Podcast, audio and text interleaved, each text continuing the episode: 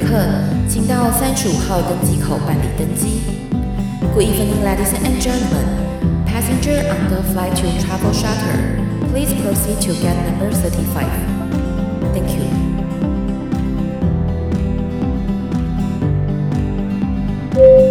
各位贵宾，我们即将起飞，请确实扣好系紧您的安全带。谢谢。Ladies and gentlemen, we are ready for takeoff. Please make sure that your seatbelt is fastened. Thank you.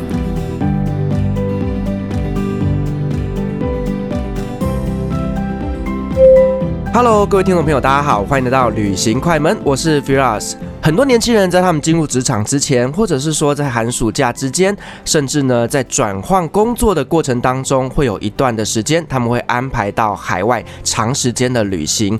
而很多的家长也会运用寒暑假的时间，安排小朋友到海外去进行一到两个月的海外游学。所以游学其实也是在旅游业界里面非常重要的一个环节。那所以呢，我们今天呢邀请到的来宾呢，他很特别哦，就是他呢不只是一个旅游达人，他还是一个作家。他呢以前是在带领青少年的海外游学团，而他在退休之后呢，也意外的找到了一个新的市场，并且呢耕耘了一段时间，现在都有很好的成绩。那也出了他的一本书籍，叫做《熟宁游学》。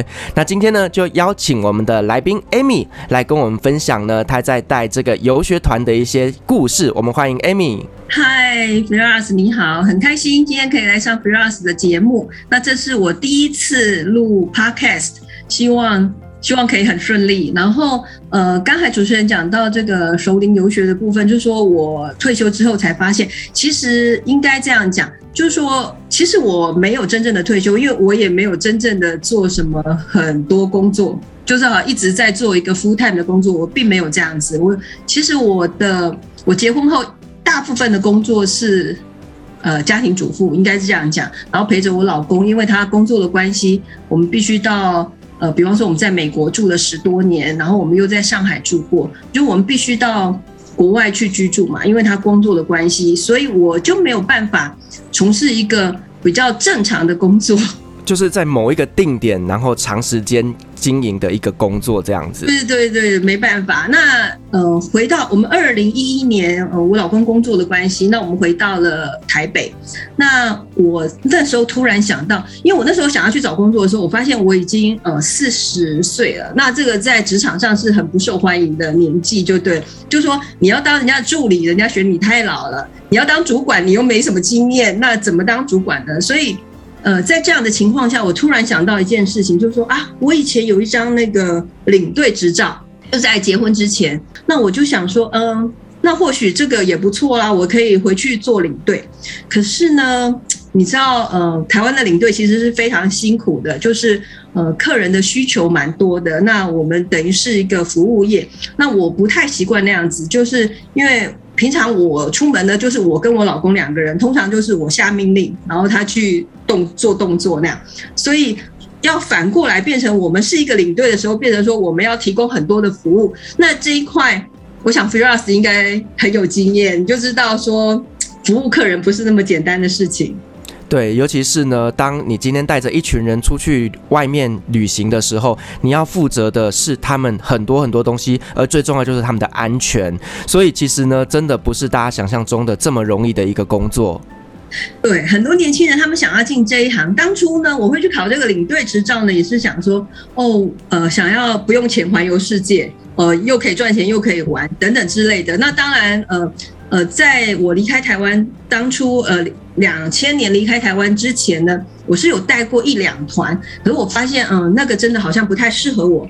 那在二零一一年我回到台湾之后呢，我想要，呃，就是说除了做家庭主妇之外，我还想要做点事情的时候，我就想到这个我的呃这个领队证，然后我又不想带一般的团，我就发现市场上有一种团叫游学团。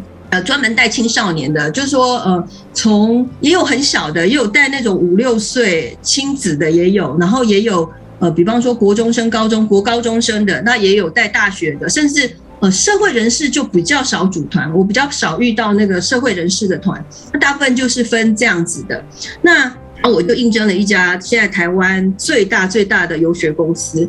然后，因为我当初十八岁的时候去英国游学呢，我也是参加他们的团。那当时我们也有一个领队这样，然后我就去受训了。那他们给的薪资不是很好，不过不过他们给的培训是很不错的，我觉得。然后他给你很多的心理建设，很多的呃教育等等，然后跟你讲说这个游学团要怎么带。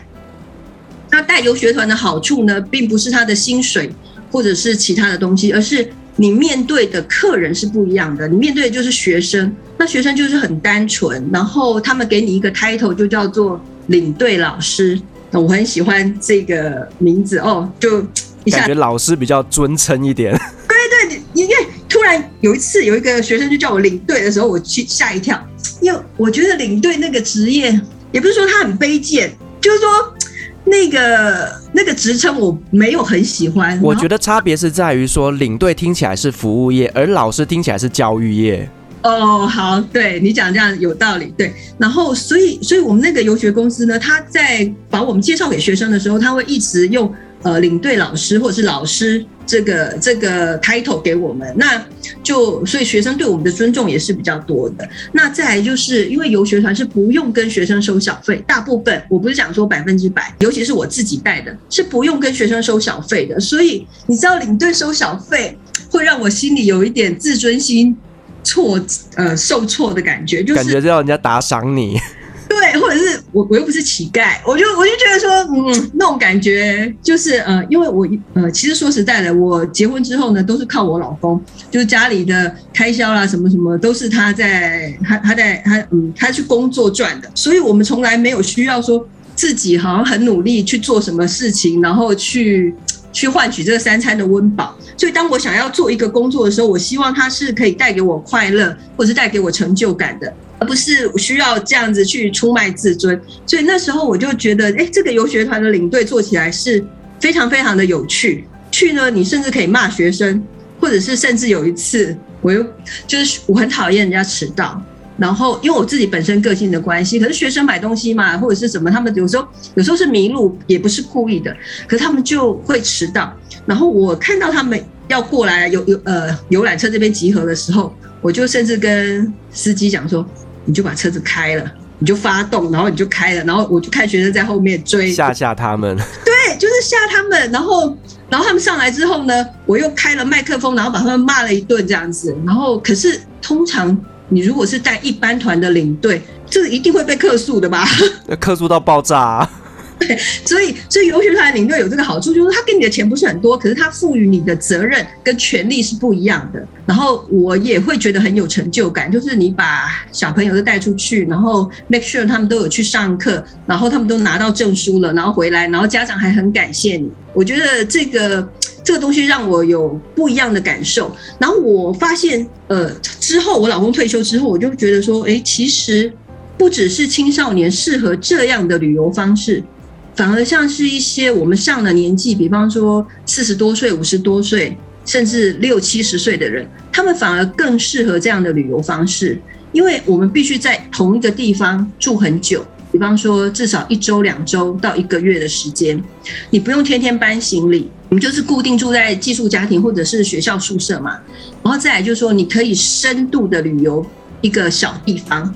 你不用，你不用今天拉车拉个四小时，然后明天三小时，然后再就是说你可以认识比较多的朋友，然后最重要的是那个有达到一些学习的效果，因为我们很想要，我们上年纪的人其实也是希也是有求知的欲望，或者是我们也希望能够成长嘛。那你去到国外去的时候。也不只是学语言啦，还有很多东西可以学。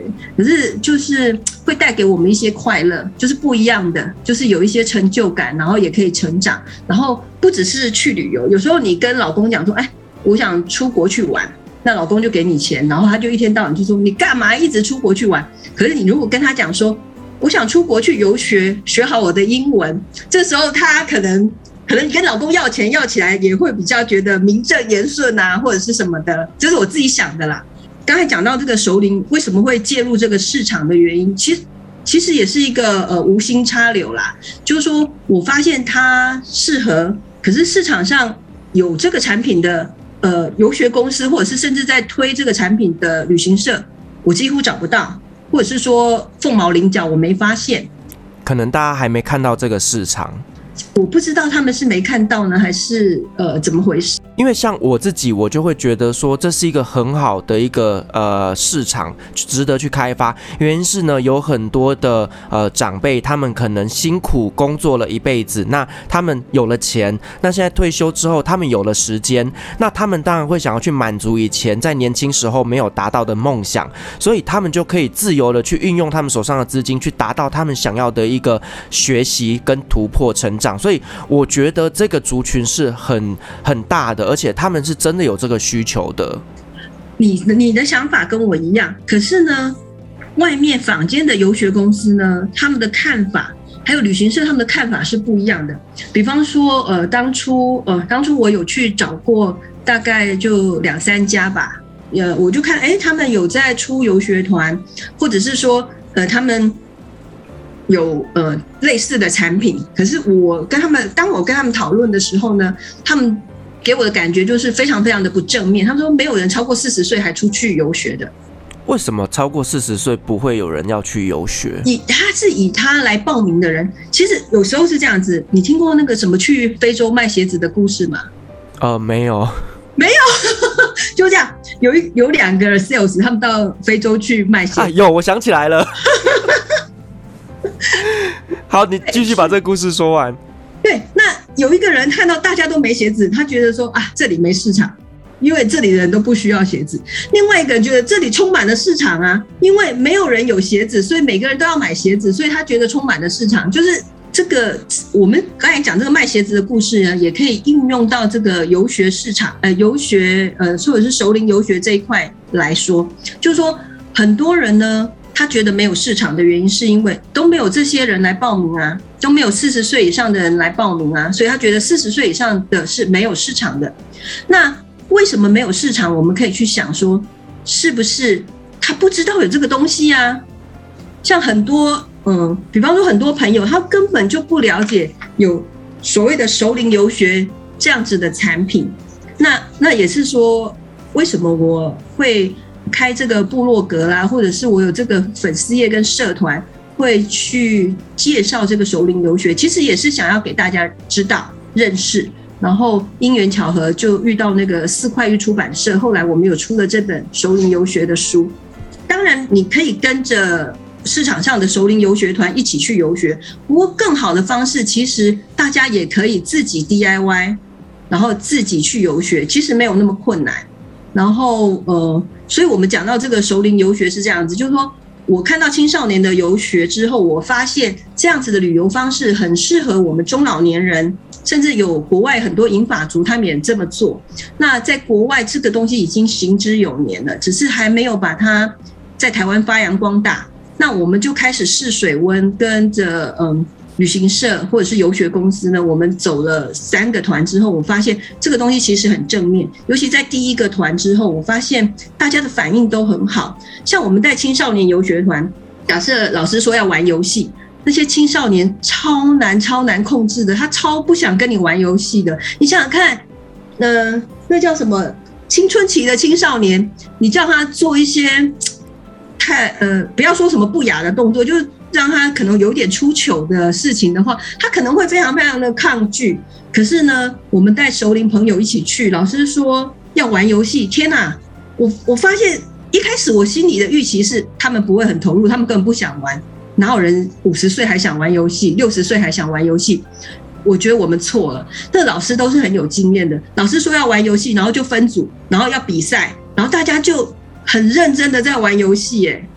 对，其实真的就像家有一老，如有一宝。其实这些长辈他们真的有一个玩心，那只是平常我们都没有人去陪他们玩。那他们今天呢，到可能海外，那刚好身边全部都是同龄的这样子的朋友，所以反而他们放得更开，而且呢，透过这样一个方式融入整个游戏过程。对，其实我有时候我会开一些分享会，然后我会提倡一个概念，就是分龄分众，就是说。呃，我们就像我们国外的旅行团，其实也不应该把所有不同年龄层的人集中在一起玩。比方说，你带的是土耳其团吗？还是中东团嘛？对吗？对，对。那你看你的客人从 maybe 从 baby 都有，从几岁，然后到可能七十岁、八十岁的人都有，然后你们要全部去做同样的事情，那。呃，那我们讲的这个分龄就不太一样。我们讲，呃，不管是分龄游学或者是分龄旅游，我们去到同样，我们可以去到同样的地方，可是我们做的事情是不一样的。比方说，像我们的年纪这样子，我们就不会去很喜欢去什么高空弹跳这种这种活动，就对我们来讲就太刺激。那分众的意思就是说，有同样兴趣的人一起去旅游。比方说，喜欢学英语的人，喜欢打高尔夫球的人。哦，喜欢跳舞的人，他们一起去旅游，这样我们的玩起来才会更尽兴。就是说，我们这些人都是喜欢这样的东西，然后我们组成了一个团，然后我们去那个地方就是专门要玩一样这样的东西。我觉得这样子会比我们一般的旅游会更有呃更有趣。然后呢，所以所以后来经过这三个团之后，我就发现其实台湾是有这样的市场，只是我们很多旅行社或者是游学公司呢。他们还没有想到要去开发，那当然这一块也有它的，maybe 也有它的一点点困难度啦，就是呃，比方说长辈的身体啦什么，可能就没有像年轻人那么好，那这个地方你就要特别注意，就是说他们可能需要安排的活动，或者是他们的呃，他们要携带的物品，或者是他们需要的保险，可能是不太一样的，这个是我们需要注意的。是，那像你在带这样青少年游学团跟呃这样熟龄的游学团，那你觉得最大的差别在哪里？呃，带青少年游学团，因为他我们赋予我们被赋予一个责任嘛，就叫做什么呃什么呃保姆的责任，就是比较昂贵的保姆，因为呃那个青少年游学团的妈妈爸爸他们都给了二十万，然后把小孩子送出去，他自己也可以轻松一下。那我们比较。嗯，我们比较主要的责任是照顾那个青少年的安全。那熟龄游学团来讲呢，就不太一样，因为他跟我们的年纪都是一样的。因为我自己本身也是五十嘛，那我们出去的时候就是等于是跟朋友一起去游学，跟朋友一起去玩。那我们白天也是一起去上课，就等于说我跟我自己的朋友跟同学一起出去玩。而再来就是我们不会在半夜接到家长的电话，说，呃，我女儿今天有没有吃饭啊？或者是我儿子为什么都不接我的电话等等，这些不会发生。所以，呃，如果以我自己本身来讲，我是比较喜欢带这个熟龄游学团。不过寒暑假到目前为止，嗯，这两年是因为不能出国嘛，那不然我还是会去接那些青少年游学团去带，因为嗯，因为它是不一样的性质，然后再来就是说我也可以去呃不一样的地方，然后。再来就是青少年的话，呃，我不用跟他们一起上课，那变成我自己的自由时间会比较多一点。那这个熟龄游学的话，因为我自己也想上课，所以我自己也会很忙。除了我要当团员之外，我必须还要当一个领队，所以我就会比较辛苦一点。不过也不是说辛苦啦，我觉得都是很有趣的。然后、嗯，但是你带着这一群熟龄的客人出去，其实你也是一起学习、一起成长，所以你会有一种很强烈的伴随感。呃，就是参与感，就是说我不是在照顾他们，我是跟他们一起去玩，陪他们一起去玩。那当然有事情的时候，我可以帮忙处理。可是你很难想象，他们都非常非常的独立。其实这一群人会来参加熟龄游学团的人，或者是他会自己出去游学的人，就年纪大他也会自己出去游学的人，他们基本上都非常独立。我讲一个很简单的例子，他们几乎都会英文。他们去呃，因为我们要参加这个熟龄游学团，有一些他还是有一些语言的限制，比方说有一些学校他不不接受那个零基础的人来报名，所以这些人基本上都已经会英文了，呃，或多或少。沟通都不会有太大问题。那他们去的时候呢，其实他们不会什么事情都要找领队帮他处理，请领队帮他买杯水啊，或者是买瓶可乐，不会这种小事情，他们自己都可以处理。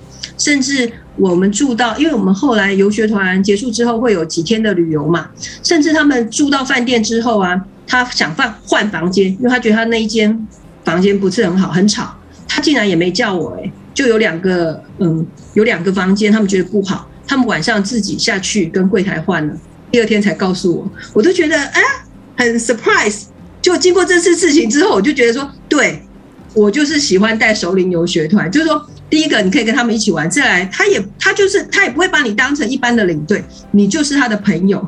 那有什么事情他能处理，他尽量处理。然后再来就是呃，熟龄游学团其实跟青少年游学团差不多，就是呃尽量就是把费用都包括在里面，就不要再去跟客人收什么小费啊这一些。那因为你要跟客人收钱，这个动作就会让有有一个感觉会有一个对价关系出来的时候，可能大家心理上就会有不同的感觉。可是当我们都是跟他一起出去玩，然后费用什么都在台湾，我们都处理好了，那这些感觉就不叫不会存在。嗯，刚刚 Amy 你有提到，就是说你带青少年团的时候，其实是因为父母亲赋予你这个责任要去做这件事情，所以呢，你常常就要扮演的家长跟小朋友之间沟通的桥梁。可是今天如果我们带的是熟龄的话呢，基本上他的小孩子绝对不会打电话找爸爸妈妈，而甚至这些长辈他们的爸爸妈妈更是不会来打电话来找。所以呢，对你来讲，你相对之下你就不会去呃处理这些很。相对比较复杂一点点人的问题啦，没错，而且嗯，讲一些比较恐怖的例子，就是说我的当然是我的同事啦，不是我遇到的。比方说他们带青少年游学团的时候，是因为有一个女生呢，她的妈妈不喜欢她跟她的男朋友在一起，所以暑假故意给她报了一个英英国团，让她去英国游学。就她去到英国的时候，在寄宿家庭里面自杀。我天哪！这这种我们首领游学团大概不会遇到嘛？那可是青少年游学团就有可能发生这样的事情。他就在寄宿英国的寄宿家庭里面自杀，然后当然就是要报警啊，要到医院去。然后这个游学团的老师就整嗯，大概那个礼拜或什么都在处理这样的事情。哇，这个我遇到真的会觉得头很痛哎。对，那。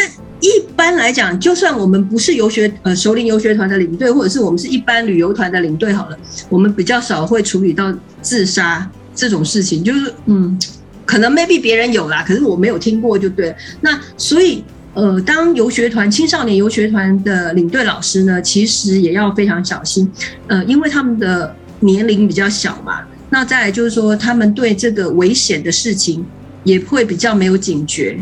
比方说他们遇到黑人，他也不觉得特别害怕啦，或怎么样，或者是就很容易受骗，或者是很容易，嗯，比方说我的第一团，呃，青少年的游学团，我们到了纽约去，他们就被抢劫啦，就两个十几岁的男生，人家叫他把钱把皮包拿出来，他就把皮包拿出来，然后看到里面有两百块，就把他拿走了，真的是比较没有危机感。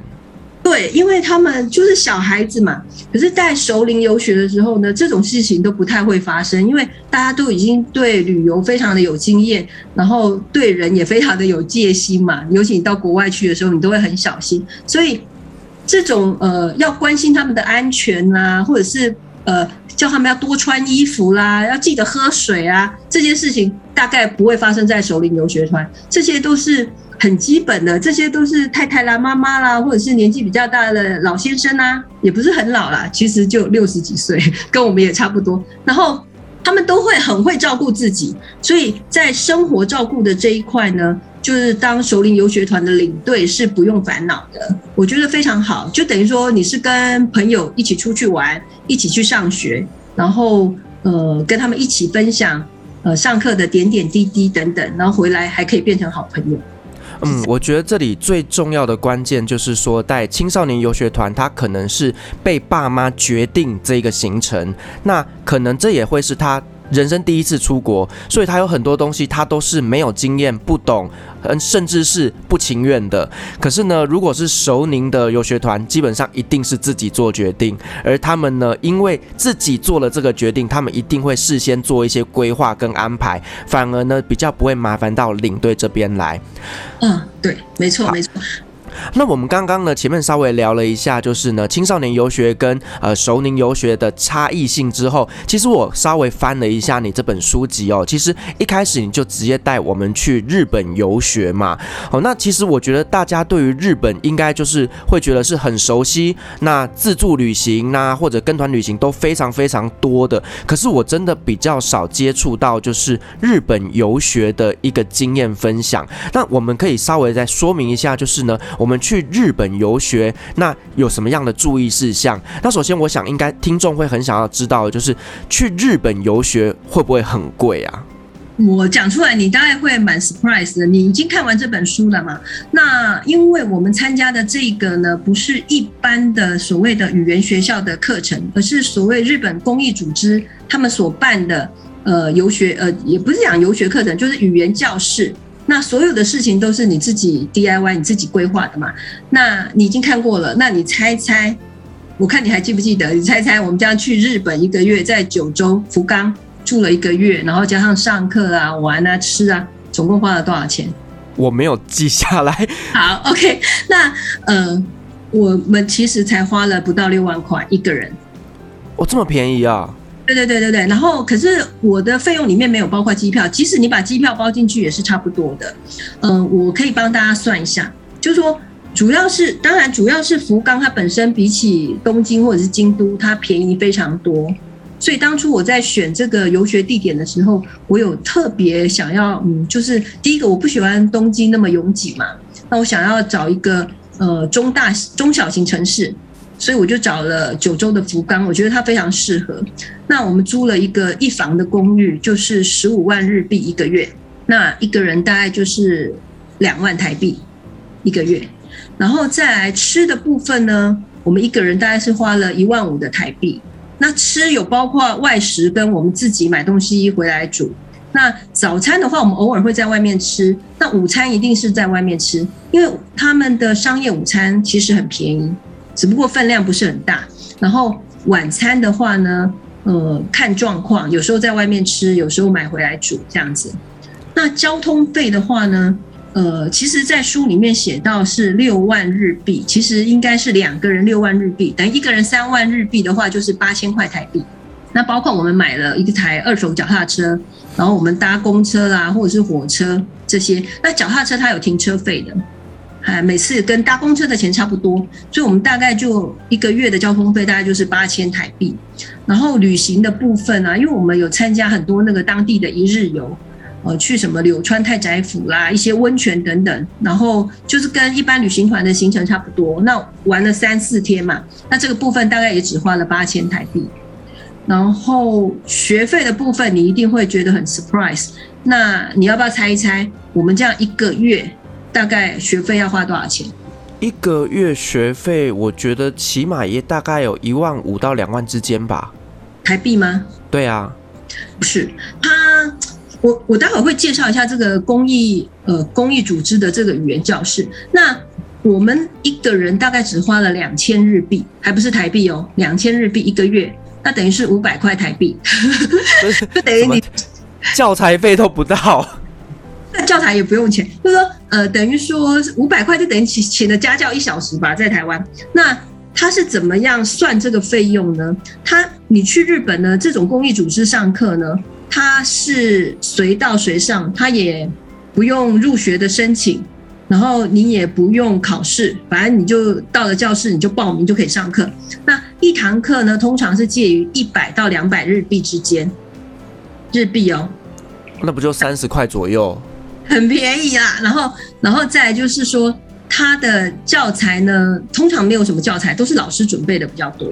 那有一些机构呢，他甚至给你包月。他就是一个月吃到饱那样子，一个月你要只要他的机构有有的课你都可以上，那一个月就是一千日币。哇塞，一个月一千日币。对，所以非常非常的便宜。那所以我们去了一个月嘛，那我们一个礼拜大概我我也没有说要把自己逼得很紧或怎么样，我们只是去一个尝试性质的。那我一个星期大概上四堂课，然后每一堂课大概是两个小时左右。那你如果有些人他想要上多一点的话，在福冈这个地方啊，他每个礼拜有高达五十七堂课可以选。哇，那非常多哎。对，可是很多时间会冲突嘛。对，十七堂你不可能都上嘛。那然后你还要看你住的地方，因为有些人住的有些课他开的比较远，他的教室比较远，那你可能就要排除掉那一些。可是我看我后来有规呃，我有仔细看一下。光在市区中间大概占一半以上，就大概有二十几堂课呢，你可以选，然后它都是蛮集中的，在市区这个地方。然后你就从这二十几堂里面去选你想上的课。比方说，你每天想上一堂，那你一个礼拜就上五堂课嘛。那五堂课的话，你一堂课大概一百到两百，那你就抓两百好了，那就是一千日币。那你上了四个礼拜就是四千日币。那因为我们没有那么拼嘛，所以我们只上了两千日币。哇，这样等于五百块台币左右。其实你在台湾可能吃一顿就没了，然后可是你在那边可以上一个月的课。对，所以你如果要去日本游学，要上这个公益组织办的课程的话呢，其实你不用把学费考虑进去，因为它几乎是等于免费。你主要考虑是你的吃、你的住、你的交通，这是我们花费比较多的地方。然后，呃，之前我们要去的时候。我们住的地方是在那个 Airbnb 找到的，那大家也可以试试看。那因为你要住一个月，有时候你还可以跟房东稍微杀价一下，说试试看呢、因为通常他会有一个固定的折扣。那如果说你跟房东私底下再问一下的话，因为有些房东还愿意再多给一点折扣嘛。那我们遇到那个房东，我不晓得他那一天是。喝醉酒啊，还是怎么样？反正他就还蛮阿萨里的，所以我们就拿到一个还我觉得不错的价钱。可是这两天我又上去看了一下，天哪！现在福冈含厨房的一个月大概只要两万出头，两个人住。哇，那很便宜耶！很便宜。可是问题是你现在去不了。哦，也是啦。然后京都。也是我我讲的这个都蛮新的房子哦，就是有含厨房的，有卫浴的。京都目前也差不多两万块左右，大概就是打五折啦，大概就打五折。所以现在很可惜，就是去不了。不然现在去的话，你搞不好还花比我们更少的钱，就不用花到台币五六万，你搞不好就可以嗯，可以上了一个月的课，自己去游学一个月。那嗯。然后再来，当然吃住那些，我们都有一些小配包可以教大家。所以其实这样子算一算呢，我们去日本游学一个月的时间，其实真的没有花很多钱呢，甚至可能跟你在台湾一个月的开销差不多。对，没错。欸，这真的有点出乎我想象中，因为你知道，其实日本的物价是比较高的，所以我觉得这个真的是一个蛮好的选择。就是如果说你有一个月的时间，然后你想要找一个地方去学习新的事情，那我觉得可以这样安排到海外去做个游学，真的还蛮不错的耶。对，因为你想想看，很多人都想说啊，他要去海外 long stay，那。海外 long stay 的话，当然有很多选择。那你你知道，台湾人最喜欢去的就是日本，因为日本又安全又干净，他吃的东西我们又适合嘛。尤其是呃上了年纪以后，五六十岁之后，你每天吃西餐，你大概受不了。那呃，然后飞得又近，你又没有时差，没有什么时差的问题啊，就一小时，所以日本就变成说是台湾人的首选。那嗯，我要讲一些小配博，就是说，比方说你在，你当然可以在 Airbnb 上面，然后杀价找到呃大概不错的物件。那再来就是买东西回来煮的时候呢，你要去一个地方叫业务超市。哦，就是有点像他们那个呃大卖场，然后卖的东西都是很大份的那一种。其实它也不是多大的卖场，它大概就跟全联比全联大一点吧。哦，但是因为它卖的东西是专门。For 那种业务使用的，所以量都会比较大。对对对，对他们来讲量比较大，可是对我们来讲量是刚好的。为什么？因为你在日本的超市里面，我在书里面有提到嘛，在在日本的超市里面呢，他卖给你的大白菜都是切成八分之一，一份就是只有八分之一这么多。然后大萝卜的话，像那个日本的那种大萝卜，它切成八段来卖，所以一段大概只有十五公分吗？对，就这么小，所以。所以我很怪，很怪，对不对？我去到日本的时候，我要买菜回来煮，因为我是家庭主妇，我们家对面就是那个 Costco。Costco 有时候你买萝卜一次还要买两条，哎，他还不卖你一条。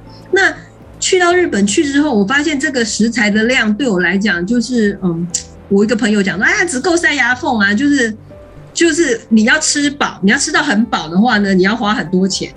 那后来我们发现这个业务超市，其实我也是看我朋友之前去的经验。那因为我们你只有在 long stay 的状况下，你才有这么多时间可以去找这些东西嘛。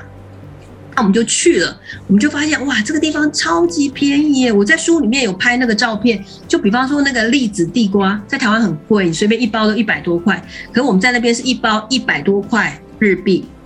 哇，就差很多，超便宜的四分之一的价钱。那所以，所以业务超市是好地方。就大家如果呃有机会去日本 long stay 或者是游学的时候，大家可以去找找看。那它都不会在非常热闹的地方，它不会在你常常逛的百货公司附近，不会，因为它也是成本考量嘛，它需要在比较便宜的地方，然后这个租金才会比较便宜。那所以吃的部分你要这样做，然后。还有就是它的商业午餐很便宜，然后所以我们中午大部分会吃外面，可是它的分量非常的小，我觉得嗯有点匪夷所思。比方说，它上来的一份沙拉，好像就像放在那个酱油碟，比酱油碟子还小，那就就是沙拉，就是套餐里面商业午餐的套餐里面的沙拉的分量。然后，所以他每次端什么上来，我都觉得，呃，这是儿童餐吗？就是我觉得这这怎么可能吃得饱呢？以我日本人食量真的比较小吗？嗯，有可能，因为他们都很瘦，然后很得到大胖子，嗯、然后可是呢，你如果要吃两份才吃饱的话，那就太贵了。对，然后呃，再来就是嗯，对他们东西都给很少，比方说有一次吧，我去吃了一个那个蛋包饭，然后他有附一个汤，就他那个汤上来的时候，我吓一跳。就是那个我们喝的那种试饮杯，有没有饮料的试、哦、小小的那种杯子，三十 CC 吧，我不知道。他上来的时候，我就啊，这怎么喝？我的汤匙还比那个杯子的杯口还要大。所以他们就是呃，食材方面，或者是你在外面吃方面，你可能在外面吃啊，你可能会比较吃不饱。所以你如果可以有一个厨房的话，那就对你来讲帮助很大。除了你可以省钱之外，最重要你可以吃饱，还可以吃的比较均衡。比方说蔬菜水果啊，你去日本旅游你就知道，其实他们就是一个饭配一个肉，或者是配一个鱼，他们很少很少蔬菜，所以这一点的话就比较特别。然后根据我们在那边的经验，有留学生是跟我们讲说，啊，他们的蔬菜很贵，然后他们的水果也很贵，所以他们只有在什么超市打折的时候，他们才会去买一片西瓜来吃，然后就就让我觉得有点。啊，有点跟我想象的不太一样，就对了。对啊，大家都以为就是日本那边是一个农业大国，哎，你看他们很多东西都输出到台湾来，所以我们会觉得说，哎，所以在日本吃那些东西应该是比较便宜的，哎，没想到反而比较贵啊。呃，如果你要吃他们输出到台湾来比较贵的水果，比方说那些进口的很贵的水果的时候，你当然到日本本地去吃比较便宜。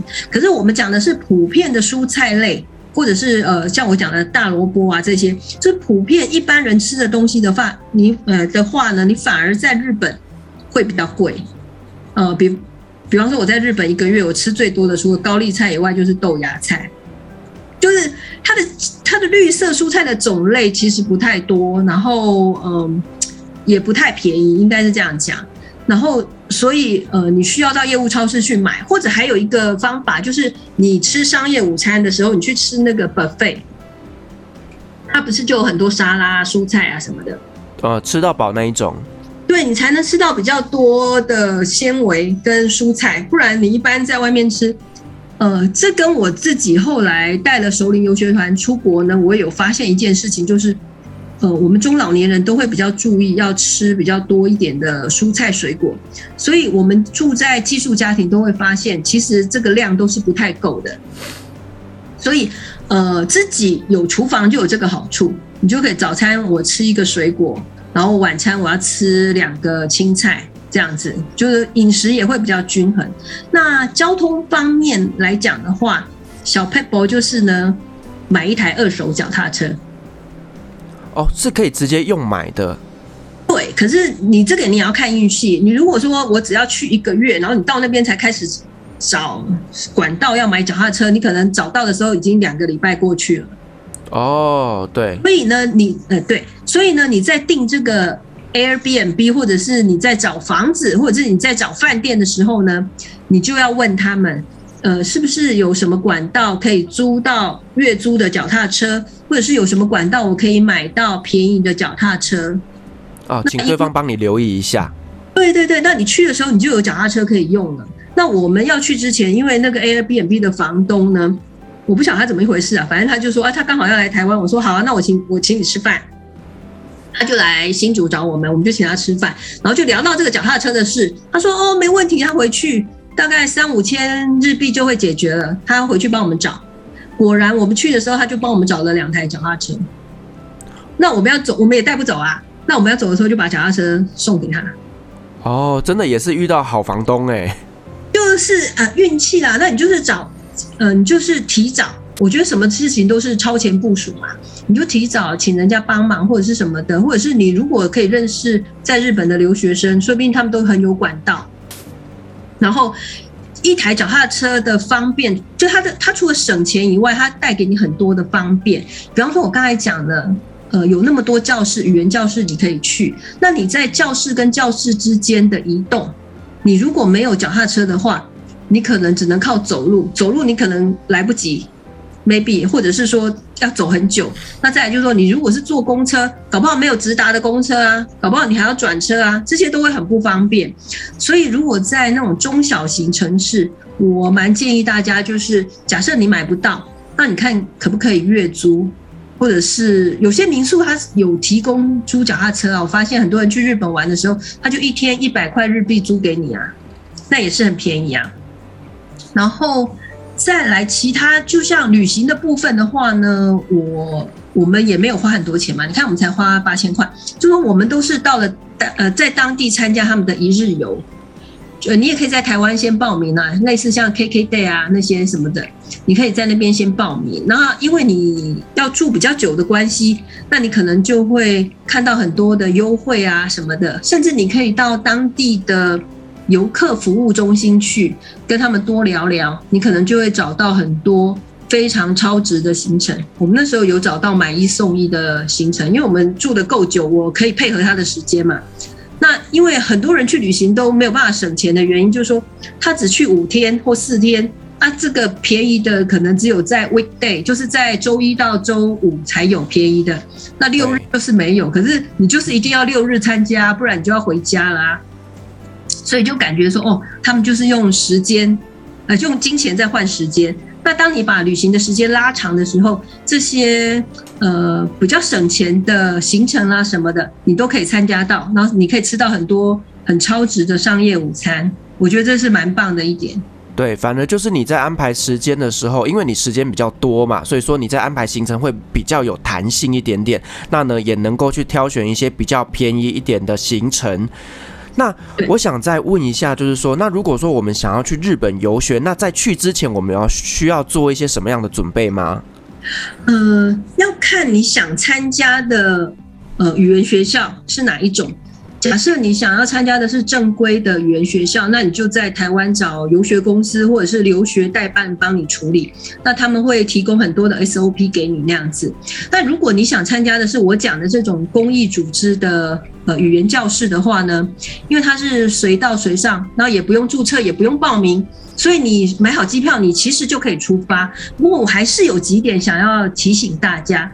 说最好我们在台湾先把那个五十音和一些基本的单字先学一下，大概花个如果很认真学啦，大概花个三个月到半年的时间，然后去那边呢上课，会对你比较好。虽然他不会拒绝你零基础的人来上课，可是你去呢，你自己会很挫折，也会有很大的压力。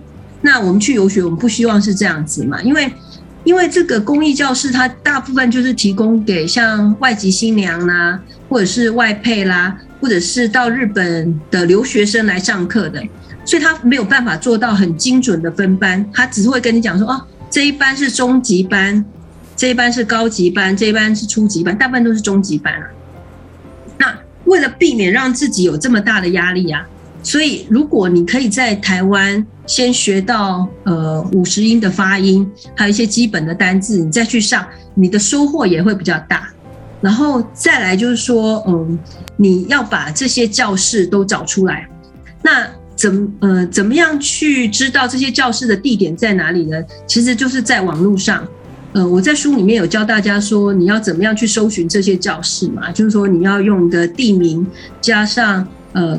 国际交流中心，对不起，你用你就是要用这个地方你想去的地名，加上国际交流中心，然后再加上呃日文、日语、日语或日文教室，的关键字下去搜寻，那你就可以搜寻到各地日本各地的这个公益的语言教室，然后你再去看看上课的时间是什么时间，每一个教室上课的时间不一样，然后你再把他们把你的地点标示出来之后，你去找到一个合适的居住区域。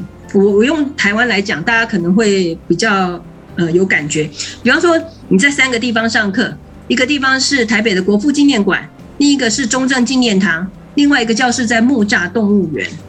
那你把这三个点标注出来之后，你发现，哎，你可能住在中校复兴站附近，会对你比较有利，比较方便。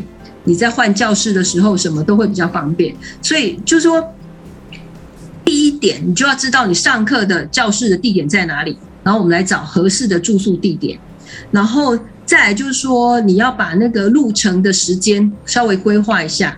就你也不要把自己的课排得太满，然后排得太远，这样都会可能你上课啊，然后再加上你要吃饭的时间，你可能会来不及。然后这些都弄好之后呢，当然你就是把机票买好，然后你就可以准备出发了。其实跟我们去旅游没有什么很大的差别，差别只在说你是要先学好五十音，然后再来就是找到合适的居住地点跟你的教室，然后再来就可以出发了。然后，呃，公益教室的话只收现金，他收很少钱嘛，就一百块，他也不可能给你刷卡，所以你就是要带一些现金这样子。呃，就是呢，我们把它当成是旅游的一部分，然后只是目的是以游学为主，所以呢，在准备的过程当中，就是还是以教室跟学习的一个呃，当做是我们的一个。标准在规划这样子，那我想再问一下，就是说，那如果像我们参加的是公益组织的游学，那有什么需要去注意的部分呢？嗯，我会不建议在寒暑假的时候去，因为寒暑假的话，嗯，上课的人会很多，它会比平常多嘛，因为学生也也也放假了，然后再来太冷太热都不适合。比方说你想骑脚踏车。那下雪你怎么骑脚踏车去上学呢？而且冬天要带的衣服也会很占行李，然后天气太冷，很多人也不喜欢；然后太热，你在外面走你也觉得很辛苦。然后再来很重要的就是说，你不要选太偏僻或太小的城市，因为这个课程呢，它是根据城市的大小。而有所差别。你当然像东京这么大的城市，你能选的课就很多，能选的地点、上课的地点也很多。可是你如果选到很偏僻、很偏僻的一个小地方，它可能一个礼拜就只有三堂课，你你想要再多上一点就没有办法。所以有时候我们觉得说啊，去乡下住一晚，然后顺便去去那些地方上课，那就很难。那就不太容易。那所以你最好呢，就是选像我讲的福冈啊这种城市，或者是你可以看我的书里面，我有介绍一些其他的城市都很适合。那当然，台湾人很喜欢的京都也非常的棒。那只是它的消费会比较高一些这样子。然后我会蛮提醒大家，就是一定要买那个旅游。旅游保险，尤其是那个医疗险的部分，因为日本的医疗比台湾贵，然后再就是说，万一真的发生什么事情的话，你没有这个保险，你会很难处理。然后，尤其我自己这几次的旅游经验，我发现年纪比较大之后去旅游，还常常会遇上需要用这个医疗险的部分，这是我要提醒大家的。好，那艾米我想问一下，就是呢，你这样子做的日本游学的。过程当中有没有发生令你印象很深刻或者是很有趣的故事呢？嗯，很有趣的故事。其实，呃，我要上你这个节目之前呢，我有特别想一下那样子。然后，比方说，呃，有一件很奇怪的事情，我是到那边才发现的，就是说。呃，有一天早上我们要到火车站去集合嘛，因为我们参加了那个一日游，当地的一日游要很早就到那个地方去。那我们要搭游览车之前呢，像你自己当领队也知道嘛，就是一定要赶快叫团员去上厕所啦。那我们自己当然也要去上厕所，所以我就去上洗手间。那我发现洗手间外面大排长龙，跟你要排什排队买什么知名美食啊，什么很有名的那些。很很有名的餐厅差不多就排得很长，那我就觉得很奇怪。我本来以为只有女生厕所会这样子，没想到男生厕所也是排队排得很长，然后每个人的脸上都好像写着“我很急”三个字。那我觉得真的太妙了。然后等到快轮到我的时候，有一个女生就从后面冲过来跟我讲了一大串的日文，然后也也没有理我的反应，然后就直接插队跑去上厕所。我都还来不及跟他讲说哦，豆走，他就已经不见蛋了。然后呢，不过我从他脸上跟他痛苦的表情还有语气，我可以判断说他应该就是箭在弦上，一定要上了，没办法。那这个状况让我觉得。很诡异，就是说，难道日本人都早上急着赶着出门，所以都没有时间在家里上厕所？所以一到了火车站，火车站才可能是一个转车的地点或什么的，大家到了那边以后，全部的人挤到厕所去，这是我觉得比较特别的地方。还是火车站的厕所比较高级一点？没有，差不多都差不多。嗯，可能就是那个 timing 刚刚好。哦，可能就是吃过早餐，然后就差不多需要去处理一下。对，然后还有一件很奇怪的事情，就是说日本人在路边如果接老板的电话的时候，他们会立正站好，就在跟老板讲手机啊，他们会立正站好，然后一直鞠躬，然后还一直很像老板在他面前这样子。对对，还一直嗨嗨嗨，就我觉得说很奇怪，就是我们现在又不是在讲视讯电话，他干嘛就是还这么毕恭毕敬？然后我有问我的房东这件事情，他说对他们就是这样子，而且他也习惯这样子，他也不晓得为什么，连日本人自己都不知道为什么。对，然后嗯，不过我发现有一些我觉得比较感动的事情，比方说像他们像下雨天，我们这边一定会穿拖鞋啦或凉鞋啦什么去上班或者是出门嘛，因为你不想把你的球鞋或者是皮鞋弄湿。可日本的上班族不一样哎，他就算是下很大的雨哦，他们还是西装笔挺，然后加上他的皮鞋，然后呢，就是他们也会对人很体贴，他会把雨伞收得很好，很怕碰到路人，碰到旁边的人。然后呃，他们对这个自己的要求很高啦。那有时候我们在那个素食店啊，看到那些老太太们他们在素食店聚会啊，然后看起来都是打扮过的，都是化过妆的。他们不会穿什么运动裤啦，或休闲服就出门。然后他们讲话的时候还会一边做笔记，拿出他的小小笔记本，然后把今天就是一个聊天，我觉得那应该是一个聊天而已。然后会把今天有什么重点，然后把它写下来，这样子就感觉他们就是很用心、很优雅在过日子。然后让我觉得就是很、很、很不一样。我怎么觉得日本他们好像是很重视一个形象，就是呢，他就是不管在什么样的场合，他都要呈现出在那个场合里面该表现出来的一个样子。所以我觉得这真的是日本人他们有一点算古摸吗？但是我觉得是一种呃很尊重的一种方式，就是对别人很尊重，然后让别人觉得很舒服。他他，我觉得他们是一个很，他们是一个非常体贴的民族，我应该这样讲。他们对自我要求也非常高。对，比方说，像我讲到说，在书里面有讲到说，哦，那个我们在路边摊买那个便当啊，他那个便当的摆设的方式就跟五星级，我们最近不是很多那种外带五星级饭店外带便当，我觉得它的摆设方式就类似那个样子，那只不过是一个大概四五百日币的便当。可而而且是在路边摊，他们也可以把它做得非常的精致，然后让你很感动，然后不不是不会因为说它只是一个路边摊的便当，然后就弄得乱七八糟，怎么排骨饭，然后上面有酸菜，然后又这样黏黏的，然后就让你觉得买到的时候食欲都没有了，它不会，就让你觉得什么都是很棒很完美，不管。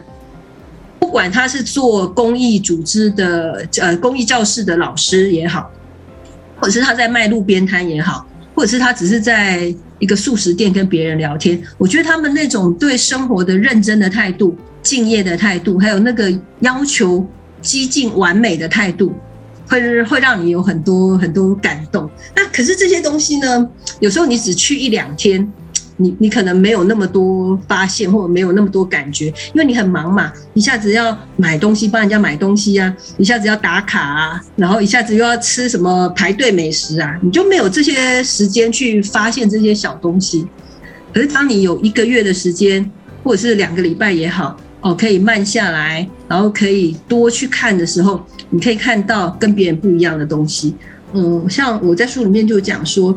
只有走不一样的路，我们才可以看到不一样的风景。我觉得这个是，其实我以前没有很喜欢去日本，说实话，因为我觉得日本那么近，我们应该去远一点的地方啊。世界那么大，对不对？而台湾人很喜欢去日本。那这一次我去日本待了一个月之后，我发现我也喜欢上日本。我就是他，就是给你很舒服、很安全，然后会让你一去想要一去再去的那种感觉。对，就是呢，你在那边有一个 long stay 的一个时间，你反而能够看清楚这个国家它的真实面貌，那也做一个很深度的旅游，甚至呢了解更多当地人的一个民俗习惯以及文化，所以其实真的是一个很棒的体验哦。那我想在最后呢，再请你给我们一些，如果听众以后想要去日本游学的话呢，有没有一些建议可以给大家？呃，如果以后大家想去的话，呃。如果想要参加的是像我们这样子的这种公益游学的话，它是没有团可以参加的。那当然你，你如果够勇敢，很多人都是这样，自己一个人就去了。那如果你可以找到朋友，那当然最好嘛。比方说两个人，你可以 share 你的那个那房间，因为他的房间大家都可以住两个人嘛。那你一个人去，你也要租一个房间的话，这样就会比较贵。那我给大家的建议就是说。嗯，说不定你可以加入我们的那个，我们有一个社团呐、啊，FB 社团叫五十 Plus 熟龄游学呃游轮，你可以找到同好，你们可以一起去。然后再来就是，我们当然要等待疫情结束，可是我们不，我我们不是只是等，我觉得我们在等待的这段时间，比方说我刚才讲的那个，先把五十音给学好啦。啊，先学一些基本的单词，这些都是我们现在能做的。就是我们先做这些，然后我们等待疫情结束，然后当然一定就有机会的话，就赶快打疫苗。然后再来就是说，你可以开始做一些功课，就说你想去日本的哪个城市游学，然后哪些点你比较想去玩，然后其实你也不见得说一次在一个地方一定要待满。一个月，你你甚至可以选两个城市，比方说我在京都待两个礼拜，然后我在福冈待两个礼拜，这样加起来也是一个月，那也会给你呃比较多的不一样的感觉，或者是你选，其实我当初蛮想去札幌的，然后因为可是札幌那边就是他的课可能没有那么多，也不也还不错，可是他课可能没有那么多，再加上他的飞机票稍微比较贵一点，所以我们后来还有他的住宿也比较贵。除非你要在冰天雪地的时候去，就是很寒冷的季节去札幌，不然呢，你如果想要在天气比较好的时候去，它的住宿费也会相对比较高啊。所以很多东西我们都可以考虑进去。那当然，现在你在查机票的时候，价钱可能都不太准。不过呃，还有住的地方的价钱现在都不太准。不过你可以用这个当做一个 base，然后你自己去稍微规划一下。然后把它串联起来，然后把你的 plan 写下来。你大概想去什么地方游学？那你大概大概想待多久？那你一个礼拜大概有几堂课可以上？然后再把五行学好，我觉得你就可以出发了。等待疫情结束，你就可以出发了。那我觉得呢，也可以去呃买这本书哦，《熟龄游学》，因为呢，它真的是一本很棒的工具书。它把你在日本那边会遇到的所有的问题，哈，食衣住行娱乐，甚至有一些呃生病了该怎么办呐、有一些交通该怎么规划，它都写得非常非常的完整。那我觉得，如果说你在疫情过后有想要去日本游学，当然不止日本游学，因为其实它这本书里面呢，总共介绍了五个国家的游学的故事。好，那呃，最后我可以请 Amy 再跟我们呃更详细的介绍一下《熟龄游学》这本书吗？因为呃，大家对熟龄游学可能不是很了解，那所以我们在书里面有一些 Q&A，就是说大家会提出来的疑问，比方说我不会英文，可不可以去游学啊？这些等等，我们在书里面都有做解答。那最主要这本书呢，不不是完全的旅游书，因为你在这个时间点你要出旅游书的话，那个。那出版社的心脏要很强，压力也很大。对，所以这个不是一个完全的旅游书。它我主要是在写这个五个国家我们遇到的一些小故事。比方说，我刚才呃，比方说刚才 Firas 讲到说啊，生病怎么办？那我在日本就真的生病了，那我怎么办？我就是用 Google 手机啊，你用手机啊，Google 啊，翻译啊，然后去看医生。所以这些都是我们实际发生的事情。然后。呃，我们把它写成，把这些故事都写在这个书里面，还有我们看到的东西，啊，有带给我们什么样的启发，我都在书里面做了一个比较完整的分享。就是大概有四分之一左右是属于工具书的部分，然后大概呃四分之三大概都是在写这些故事。其实我出这本书的目的不是说希望大家一起参加我们的游学团，而是呃，我希望让你有那种心向往之的感觉，就是说，哦，等待疫情结束，我也想这样子去玩，我也想体验这样子的旅游方式，我也不想再每天搬行李了，我也不要每个地方都只去一天，然后只去两天，什么都记不得。我希望对一个地方有比较多的连结，有比较多的认识，然后去试试这样的旅游方式，然后不要因为大家的年纪。然后就放弃这样子的梦想。其实我书里面有提到很多国外八十岁的老先生、老太太，他们还是一样在游学。呃，就我们的邻国来讲，日本就已经很多了。就是想要给大家一个不同的观念，然后让大家有一个不同的想法，然后在疫情期间，我们可以做一个比较好的规划，这样子。对，那他这本书呢，它里面呢，总共提到了五个国家哦，包括了日本、英国、西班牙。纽西兰还有菲律宾，那这里面有非常非常多有趣的故事哦，那非常值得大家呢可以来呃参考一下。因为我个人看了第一章节之后呢，我有一个非常大的强烈的动机，想要去把整本书看完哦。我觉得真的是 Amy 的文笔也非常非常的棒，而且呢，透过今天的节目当中，我们也发现她很会说故事，而且她把故事说的栩栩如生这样子。那 Amy，你刚刚也有提到，就是说你有在经营自己的部落格嘛？哈，那你要不要稍微跟大家也介绍一下你的部落格，以及呢，大家可以去哪些地方啊、看到更多的资讯呢？呃，其实关于日本游学跟那个菲律宾游学的部分，我有很完整的介绍。其实，在我的部落格里面也有，大家也可以先去看一下。我的部落格叫做呃豌豆老公主与歪嘴鸡，然后日本字 no 小资退休生活。然后你你其实搜寻豌豆老公主与歪嘴鸡应该就可以搜寻到。然后我们的部落格跟粉丝页都是这个名字。然后我们的社团，呃，有嗯，我们是社团是叫做五十，然后一个加加减乘除的加五十加熟龄游学，然后一个 N Nancy 的 N，嗯，游轮。你可能要把它打在你的，你可能要帮我打在你你的那个资讯栏上。对对对。好，那我们的节目最后呢，那 Amy，你有什么话想要对我们的听众说的呢？呃，当然是希望大家到书店去找我们这本熟龄游学的书来看。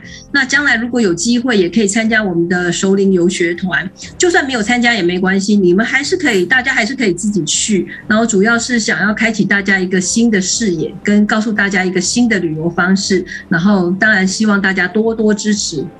好，那这本书呢，其实已经在很多的网络书店上面都有上架了。那相关的购买链接呢，我会把它放在资讯栏上面。那今天很高兴邀请 Amy 来跟我们分享了这些呢海外游学的故事。那呢也跟我们分享了呢在日本那边想要去学习语言需要注意的事项，以及发生很多有趣的故事。听得我真的很想要马上回家跟我妈妈沟通一下，是不是等疫情过后，我来安排让妈妈可以到日本去游学一段时间哦。因为对我们来讲哦，其实呃，我们很希望爸爸妈妈能够呃到别的地方看到更多的世界，那甚至呢有很多很多成长学习的机会。但是呢，其实对长辈来讲，他们呢对于去一个陌生的地方待这么久的时间，他们会感到恐惧。那刚好呢，Amy 她这次出了这本书，那提供了很多很多的攻略。那同时呢，她本身也是一个很专业的一个领队。那我也觉得等疫情过后，搞不好我可以将我的妈妈委托给我们的 Amy，请她带我妈妈到日本去好好的学习成长。好，OK，那今天很高兴 Amy 的分享故事哦。那同时也谢谢各位听众今天的陪伴。如果您喜欢我们的节目的话呢，别忘了给我们五星好评加分享哦。那旅行快门，我们下集再见，拜拜。谢谢，拜拜。各位贵宾，我们的班机已经抵达，感谢您今天的搭乘。